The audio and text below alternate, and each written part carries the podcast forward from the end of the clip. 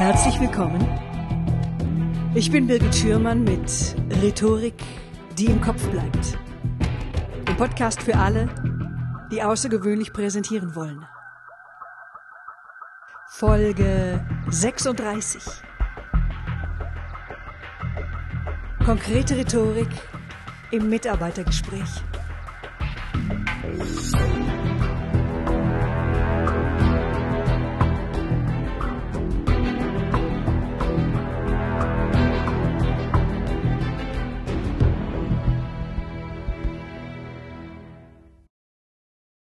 Ja, hallo, herzlich willkommen, Stefanie Versich. Stefanie, du hast jahrelange Management- und Führungserfahrung bei L'Oreal. Mhm. Du warst Marketingdirektorin für Vichy und hast ein Produktmanagement-Team von 30 Personen geführt und warst Mitglied des Direktionskomitees. Du bist zertifizierter Coach, zertifizierte Trainerin und Speakerin. Du hast ein Trainingsinstitut in Köln, das heißt Ad Momentum. Mhm. Du bist Hochschuldozentin für Führungspsychologie und du bist ein Profi für das Führen von Mitarbeitern. Äh, ich freue mich sehr, dass du heute in meinem Podcast zu Gast bist. Herzlich willkommen. Vielen Dank, liebe Birgit, für die Einladung. Ich freue mich sehr auf das Gespräch. Toll, klasse. Du warst zwölf Jahre bei L'Oreal.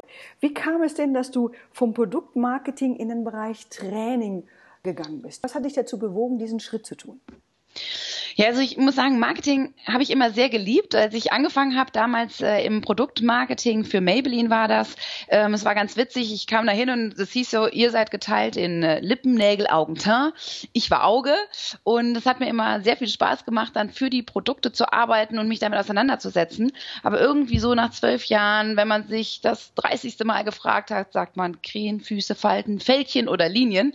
Da habe ich äh, gedacht, okay, es muss was anderes sein und mich hat, ich habe sehr früh früh Führungsverantwortung bekommen und ähm, habe auch da sehr ja, viel draus gezogen und habe gesagt, ich möchte mich viel lieber statt mit den Produkten eigentlich mit den Menschen beschäftigen und habe dann die Ausbildung zum systemischen Coach gemacht.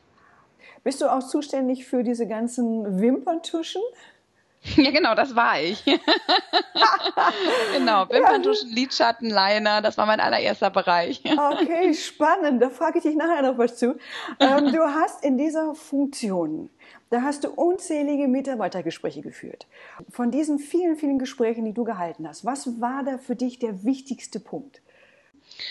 Also ich sag mal so, das, was ich wahrgenommen habe, was für mich immer das Wichtigste war, ist, dass sich die Führungskräfte oder ich sag mal derjenige, der das Gespräch anberaumt, sehr gut vorbereitet. Wenn ich stelle immer wieder fest, dass gesagt wird, komm mal kurz in mein Büro und wir sprechen mal kurz. Und äh, ich habe selber damals auch erfahren, dass das nur funktioniert, wenn man sich gut vorbereitet. Das ist für mich so ein bisschen der Dreh- und Angelpunkt für das Gespräch. Was passiert denn, wenn ich mich als Führungskraft nicht gut auf ein Mitarbeitergespräch vorbereite? Also zum einen, wenn ich mich nicht vorbereite, dann ist es so, dass mir oftmals die konkreten Situationen fehlen, um Feedback geben zu können. Ja, das ist das, das Wichtigste, weil oftmals einfach die Wahrnehmung vom Mitarbeiter und von der Führungskraft natürlich nicht die gleiche ist. Und es kommt immer, gerade bei äh, der negativen Kritik, die Frage, okay, nenn mir mal eine Situation. Und insofern ist die Vorbereitung äh, so wichtig, damit man dann sagen kann, in der Situation XY, da habe ich das so und so wahrgenommen und dann konkrete Beispiele geben kann. Und genauso wichtig wie aber diese Vorbereitung auf Seiten des, der Führungskraft ist, ist es auch auf Seiten des Mitarbeiters, weil es gibt natürlich für einen Mitarbeiter nichts Schlimmeres als, kannst du mal eben in mein Büro kommen und dann, was soll ich mitbringen? Ja, nur dich. mhm. Das kennt man so, so, oh Gott, was erwartet mich ja. jetzt? Das heißt, äh, wenn man diese Vorbereitung eben nicht hat, dann wird man sozusagen kalt erwischt auf Mitarbeiterseite wie auf Führungskräfteseite. Und ähm, das führt dann dazu, dass man das Gespräch auf jeden Fall nicht auf dem Niveau führen kann oder mit dem Outcome, sage ich mal, führen kann, wie man es führen würde, wenn ich mich entsprechend vorbereitet hätte. Ah, wie steige ich denn dann optimal ein? Mhm. Also genau, zur Vorbereitung, wie du gerade gesagt hast, gehört dazu, dass ich einen Zeitpunkt avisiere, ne, dass ich einen Raum dafür schaffe. Mhm. Also gerade ähm, Feedbackgespräche auch on the job, beispielsweise bei Filialpersonal oder in Apotheken oder so, da ist es gar nicht so einfach, dass man allein die Räumlichkeit dafür hat, weil nicht jede Führungskraft hat ein eigenes Büro. Es gibt viele mit Großraumbüros. Also das ist auch wichtig zu berücksichtigen, neben dem Inhalt der Vorbereitung. Und dann ist es genauso wie du sagst wichtig für den Einstieg eigentlich so eine positive Begrüßung zu finden. Ähm, ich erlebe das häufig auch in Firmen, dass Führungskräfte sozusagen zum Gespräch bitten oder einen Mitarbeiter einladen. Und dann hat man sich ja häufig über den Tag hinweg schon mehrmals gesehen. Und dann setzt man sich hin und sagt, okay, dann lass uns mal anfangen. Also wir wollten heute reden über. Und das schafft natürlich nicht so einen guten Rahmen. Also sagen wir mal so, wir könnten einen besseren Rahmen schaffen, indem man sagt, ich begrüße den Mitarbeiter erstmal positiv. Das mhm. heißt, ich bin ihm erstmal zugewandt, vielleicht auch wenn er reinkommt, ich stehe auf, ich begrüße ihn. Ja, es muss natürlich authentisch und natürlich sein. Also wenn man das sonst gar nicht machen würde, wenn ein anderer Besuch kommen würde, würde ich es auch nicht machen. Aber dass man das Gefühl hat, es ist jetzt hier nicht die normale Alltagssituation, sondern wir nehmen uns wirklich konkret die Zeit für das Gespräch. Und dann die Begrüßung natürlich entsprechend auch positiv, indem man beispielsweise einleitet, ja, wir möchten uns hier zusammensetzen und uns die Zeit nehmen, um über deine Entwicklung zu sprechen oder über das zu sprechen, was im letzten halben Jahr passiert ist. Das ist schon eine Wertschätzung in der Form, dass man sagt, ja, wir nutzen hier die Zeit gemeinsam für dich. Mhm. Also dieser gute Rapport, ist ja so ein Fachbegriff für den guten Draht, den man am Anfang aufbaut. Wofür macht man das eigentlich? Vom Prinzip her geht es natürlich in einem Feedbackgespräch jeglicher Art oder einem Mitarbeitergespräch sehr darum, nicht einfach nur zu senden. Und äh, das ist das, was ich ganz häufig, ich sag mal vielleicht als häufigsten Fehler in Anführungsstrichen bei Führungskräften erlebe, dass sie sich sehr gut vorbereiten, sie schaffen einen Raum, der Mitarbeiter kommt und dann möchte man natürlich das loswerden, was man sagen möchte. Aber, und das ist, da ist dieser Rapport so wichtig, den du gerade ansprachst, ist es ganz wichtig, dass man eigentlich erstmal schaut, wo steht denn der andere? und den anderen abholt und auch mal guckt, wie geht's dem, wie fühlt er sich und das natürlich über das gesamte Gespräch versucht aufrechtzuerhalten.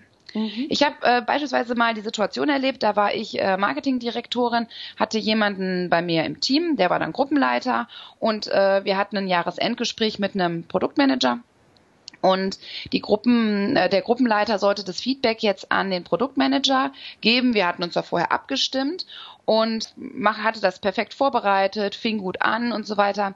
Aber ich merkte ganz schnell, äh, wenn ich den Produktmanager anschaute, dass da irgendwas ganz im Argen lag. Also das Feedback war eigentlich nicht schlecht, aber das, äh, der Mitarbeiter, der Produktmanager, der war ganz nah schon fast am Wasser gebaut. Und äh, ich bin dann irgendwann dazwischen gegangen, habe gesagt, Moment, stopp, ganz kurz, bevor du weitermachst, ist alles okay? Und dann fing der Mitarbeiter total an zu weinen.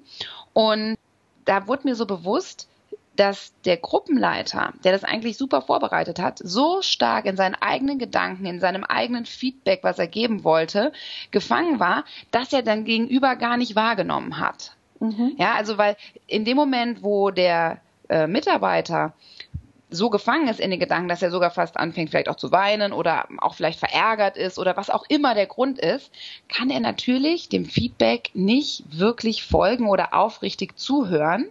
Und insofern ist es da so wichtig, diesen Rapport herzustellen und zu behalten, damit ich einfach nah am Mitarbeiter dran bin und auch dran bleibe, damit mein Feedback dann auch auf fruchtbaren Boden fällt. Ah ja, ja. Es kann ja nicht jeder gut mit Kritik umgehen. Also mhm. ich meine, es ist ja auch so, je, je, eher ich mich als Mensch wertgeschätzt fühle, desto eher kann ich ja auch Kritik verstehen und ich kann sie ja annehmen und auch den Wert dahinter verstehen. Ich gebe dir da total recht. Also für Feedbackgespräche ist natürlich ein Gleichgewicht zwischen Lob und Kritik wichtig. Ich stimme dir da total zu, weil ich habe das in meinen Seminaren auch erlebt, dass Führungskräfte ein Feedback geben wollten und dann sind sie zum Beispiel so vorgegangen, dann haben sie erst ein fadenscheiniges Kompliment gemacht, um dann mit so einem großen Kritikanteil nachzulegen. Mhm. Ja, oder sie haben sowas gesagt wie, wir waren mit ihrer Arbeit im letzten Jahr sehr zufrieden und dann schwang aber so im, im letzten Teil oder in diesem Teil des Satzes schon so ein ganz großes ja, aber mit. Mhm. Ne? Und an, an welchen Signalen merke ich denn als Führungskraft, dass mein Gleichgewicht zwischen Kritik und Lob nicht stimmt? Also, dass die Kritik für meinen Mitarbeiter zu viel wird und so wie jetzt beispielsweise in deinem Beispiel, was du gerade gegeben hast. Und wie mache ich das denn? Wie lenke ich denn dann das Gespräch wieder in das richtige Fahrwasser? Mhm. Also ähm, vom Prinzip her merke ich es natürlich dadurch, dass ich in diesem Rapport bin, dass ich das frühzeitig feststelle mhm. und mit dem in das richtige Fahrwasser lenken. Ähm, da finde ich eigentlich wichtig, dass man vielleicht schon einen Schritt früher beginnt. Und zwar mhm. in dem Moment, wo der Mitarbeiter, wo das Gespräch beginnt, baue ich es immer so auf, dass der Mitarbeiter mit einem eigenen Feedback startet. Das heißt, äh, bevor ich anfange zu sagen, was ist meine Einschätzung über den Mitarbeiter, bitte ich ihn erst zu sagen, äh, über sich selber sieht oder wie er sich selber gesehen hat. Mhm. Und das kündige ich auch an. Also äh, bei der Einladung wird gesagt, okay, als erstes gibst du Feedback dazu. Und wenn man das über einen gewissen Zeitraum macht, ist das von den Mitarbeitern auch gelernt. Am Anfang fällt ihnen das sehr schwer, über sich selbst zu sprechen, aber dann, dann geht das ganz gut. Und meine Erfahrung ist wirklich in diesen vielen Gesprächen, die ich geführt habe, dass Selbstwahrnehmung und Fremdwahrnehmung in den seltensten Fällen komplett auseinandergeht. Natürlich sind das manchmal Nuancen, aber vom Prinzip her, wenn ich den Mitarbeiter zuerst anfangen lasse zu sprechen mhm. und sage, schätz dich ein, dann gibt er die Argumente schon mal selber vor, auf die man sich dann als Führungskraft beziehen kann. Und dann ist es natürlich viel einfacher, auch diese negative Kritik zu geben, da sie sich auf das bezieht, was der Mitarbeiter vorher selber gesagt hat. Manchmal ist es so, dass der Mitarbeiter vielleicht sich dann insgesamt trotzdem noch ein bisschen positiver einschätzt. Das kann schon sein. Aber jeder sieht diese Kritikpunkte, die er hat. Also es ist wirklich ein Bruchteil an Gesprächen, wo ich es erlebt habe, wo es nicht so war. Die sieht der Mitarbeiter und die nimmt er auch wahr und gibt einem damit eigentlich eine super Vorlage.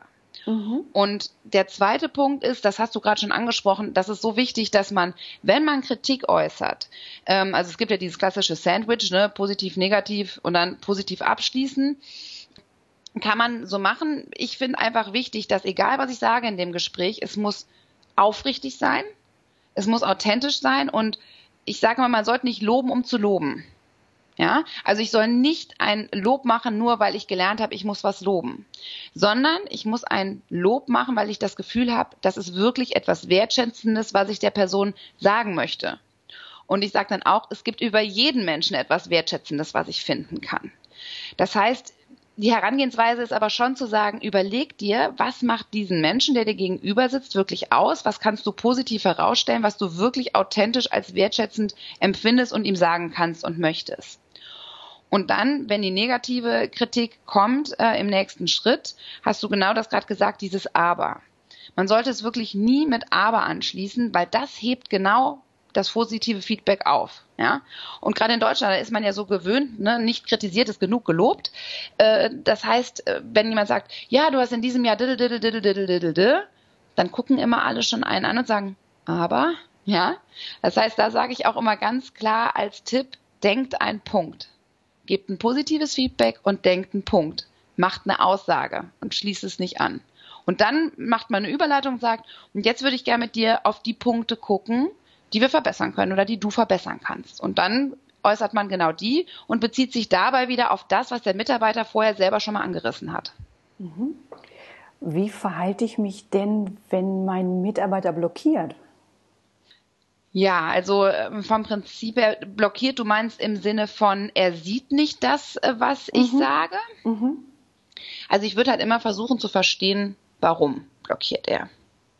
Ja, also es gibt ja irgendeinen Grund. Ich sage immer, es ist keiner heute Morgen aufgestanden, um alle anderen zu ärgern. Mhm. Ja, also der wird nicht da sitzen äh, und blockieren, um die Führungskraft zu ärgern.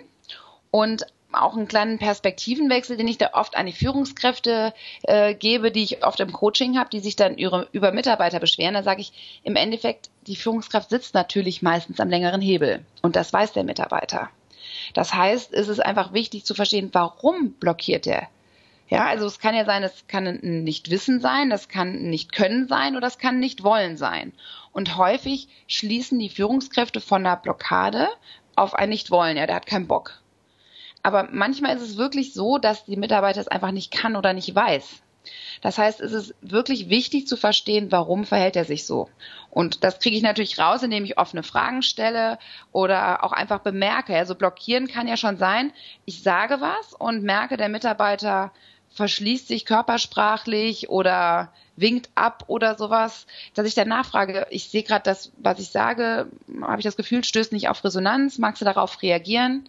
Ja, also auch da wieder nicht einfach nur im Senden sein, sondern gucken, was passiert bei meinem Gegenüber und das einbeziehen. Mhm.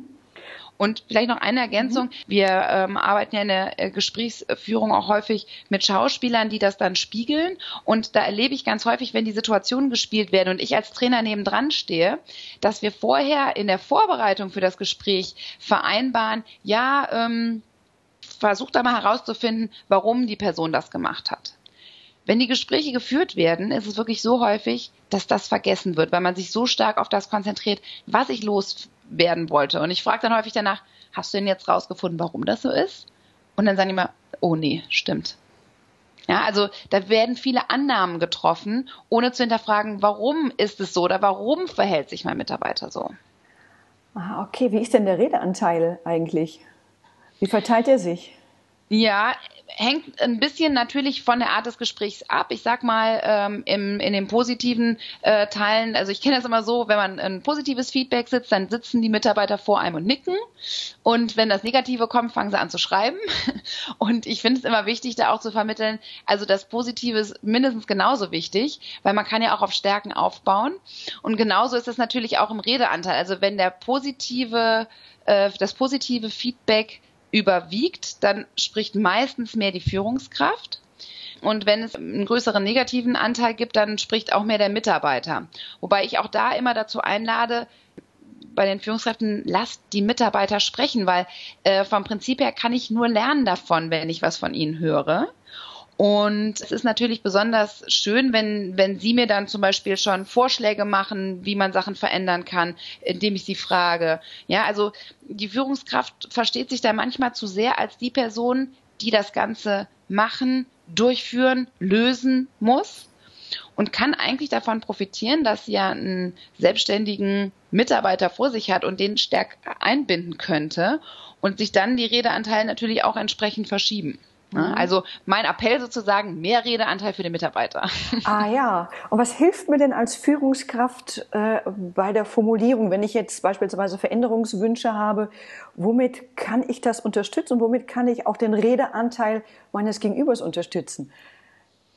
Also den Redeanteil meines Gegenübers kann ich gut dadurch unterstützen, dass ich wirklich Fragen stelle Klingt sehr banal, aber machen ganz viele nicht, weil sie wirklich, ähm, wie gesagt, versuchen, das Gespräch einfach zu führen durch eine aktive Gesprächsführung von Aussagen, sage ich mal. Also Fragen stellen ist ganz wichtig.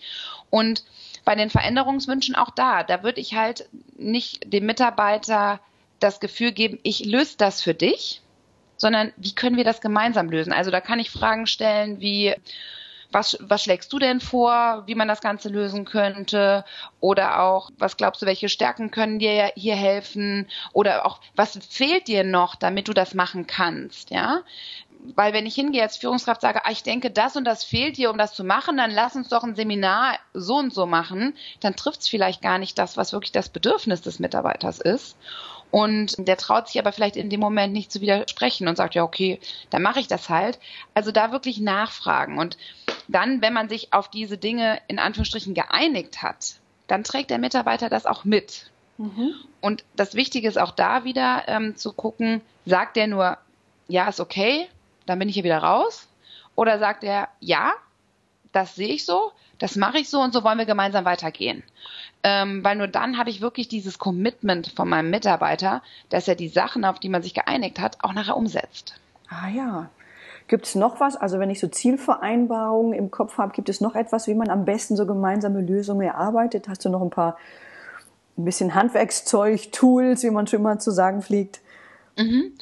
Ja gut, also ganz klassisch natürlich für Zielvereinbarungen gibt es ja diese smarte Zielsetzung und da, das kann man auch natürlich für ein Mitarbeitergespräch nehmen. Also nehmen wir beispielsweise mal die Situation, ein äh, Arzt möchte, dass die äh, Helferin vorne am Empfang freundlicher zu den Patienten ist. Ja, das heißt, wenn er jetzt sagen würde, okay, ähm, die haben das im Gespräch besprochen, die Helferin hat es auch so gesehen, dass sie sagt, ja, ich könnte da ruhig einen Ticken freundlicher sein, dann ist ja die Frage, wie formuliert man das nun als konkretes Ziel? Das heißt, wenn der Arzt jetzt sagt, okay, ähm, ab jetzt bist du freundlicher zu den Mitarbeitern, dann ist ja die Frage, was ist freundlich? Und smart wäre dann, also smart steht ja für spezifisch, messbar, attraktiv äh, oder akzeptiert, realistisch und terminiert. Und wenn man das jetzt mal runterbricht, könnte das sein, für eine Arzthelferin zu sagen, okay, ich begrüße ab morgen, also klar, determiniert jeden Patienten, also auch sehr spezifisch, der hereinkommt mit einem freundlichen guten Tag oder guten Morgen. Ja, also das, was jetzt vielleicht noch ein bisschen schwammig ist, ist das freundlich. Da könnte man vielleicht sagen, statt freundlich mit einem Lächeln, ja, macht es mhm. vielleicht noch mal greifbarer, soll einfach zeigen, je konkreter ich es mache, umso klarer ist dann für beide Parteien, also Führungskraft und Mitarbeiter, definiert, was bedeutet das. Okay, und hältst du das denn auch für sinnvoll, dass der Mitarbeiter seiner Führungskraft ein Feedback gibt? Und wenn ja, was bringt das denn? Also generell halte ich das für sehr, sehr sinnvoll, dass die, Führungs-, äh, dass die Führungskraft auch gefeedbackt wird durch den Mitarbeiter. Das hängt immer so ein bisschen davon ab, wie wird das in der Kultur gelebt. Also ich erinnere mich, da war ich in einem Unternehmen und ähm, da war eine neue Mitarbeiterin und die äh, wurde geschult auf, wie sie ihr eigenes Feedbackgespräch vorbereitet und die sagte dann direkt spontan, ja, aber wo ist denn jetzt hier der Teil, wo ich meine Chefin bewerten kann? Und dann meinte die äh, Chefin dann, ja, nee, das geht nicht, weil dann würden ja auch die höchsten Führungskräfte oben oder der, der Vorstand von unten gefeedbackt. Das machen wir in unserer Kultur nicht. Ja, das heißt, ähm, das hängt natürlich sehr stark ab, wie ist die Kultur im Unternehmen. Ich denke immer, Feedback ist immer ein Geschenk. Ja, äh, gut, als mein Sohn neulich zu mir meinte, du siehst aus wie eine dicke Walze, fand ich das jetzt nicht ein Geschenk, ja, aber tendenziell ist Feedback ein Geschenk, ja. Und ähm, insofern kann ich natürlich dieses Geschenk auch vom Mitarbeiter bekommen. Also wenn es gut vorbereitet ist, wenn sich derjenige Gedanken gemacht hat, sich Zeit nimmt, mir das mitzuteilen, da kann ich ja nur von profitieren. Ähm, man sollte halt schauen, gerade wenn es nicht institutionalisiert in einem Unternehmen ist, also viele haben das ja als Teil der Gespräche automatisch vorgesehen oder haben 360 Grad Feedback Feedback. Wenn das nicht der Fall ist, dann würde ich wirklich gucken, vielleicht nicht unbedingt im gleichen Gespräch mit dem Mitarbeiter, ja, weil ähm, das kann dann immer so ein Geschmäckle bekommen, ähm, vor allem wenn man es dann vorher macht, sagt der Motto, ja, dann feedback mich mal und dann kriegst du dein Feedback, ne? Vielleicht trenne ich die Termine einfach, ne, dass man, ja, weil den Mitarbeitern fällt es schon extrem schwer, der eigenen Führungskraft Feedback zu geben. Und insofern, wenn es nicht wirklich institutionalisiert ist, kann man das eher so vielleicht en passant im, beim Café oder so machen. Mhm.